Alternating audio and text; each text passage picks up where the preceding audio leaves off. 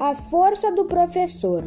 Um guerreiro sem espada, sem faca, foi seu fa facão, armado só de amor, segurando um giz na mão. O livro é seu escudo, que lhe protege de tudo, que possa lhe causar dor. Por isso eu tenho dito: tenha fé e acredito na força do professor.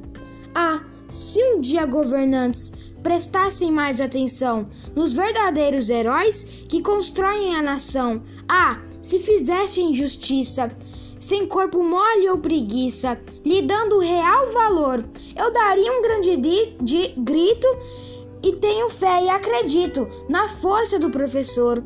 Porém, não sinta vergonha, não se sinta derrotado. Se o nosso pa país vai mal, você não é o culpado. Nas potências mundiais, são sempre os heróis nacionais. E por aqui sem valor, mesmo triste e muito aflito, tenho fé e acredito na força do professor.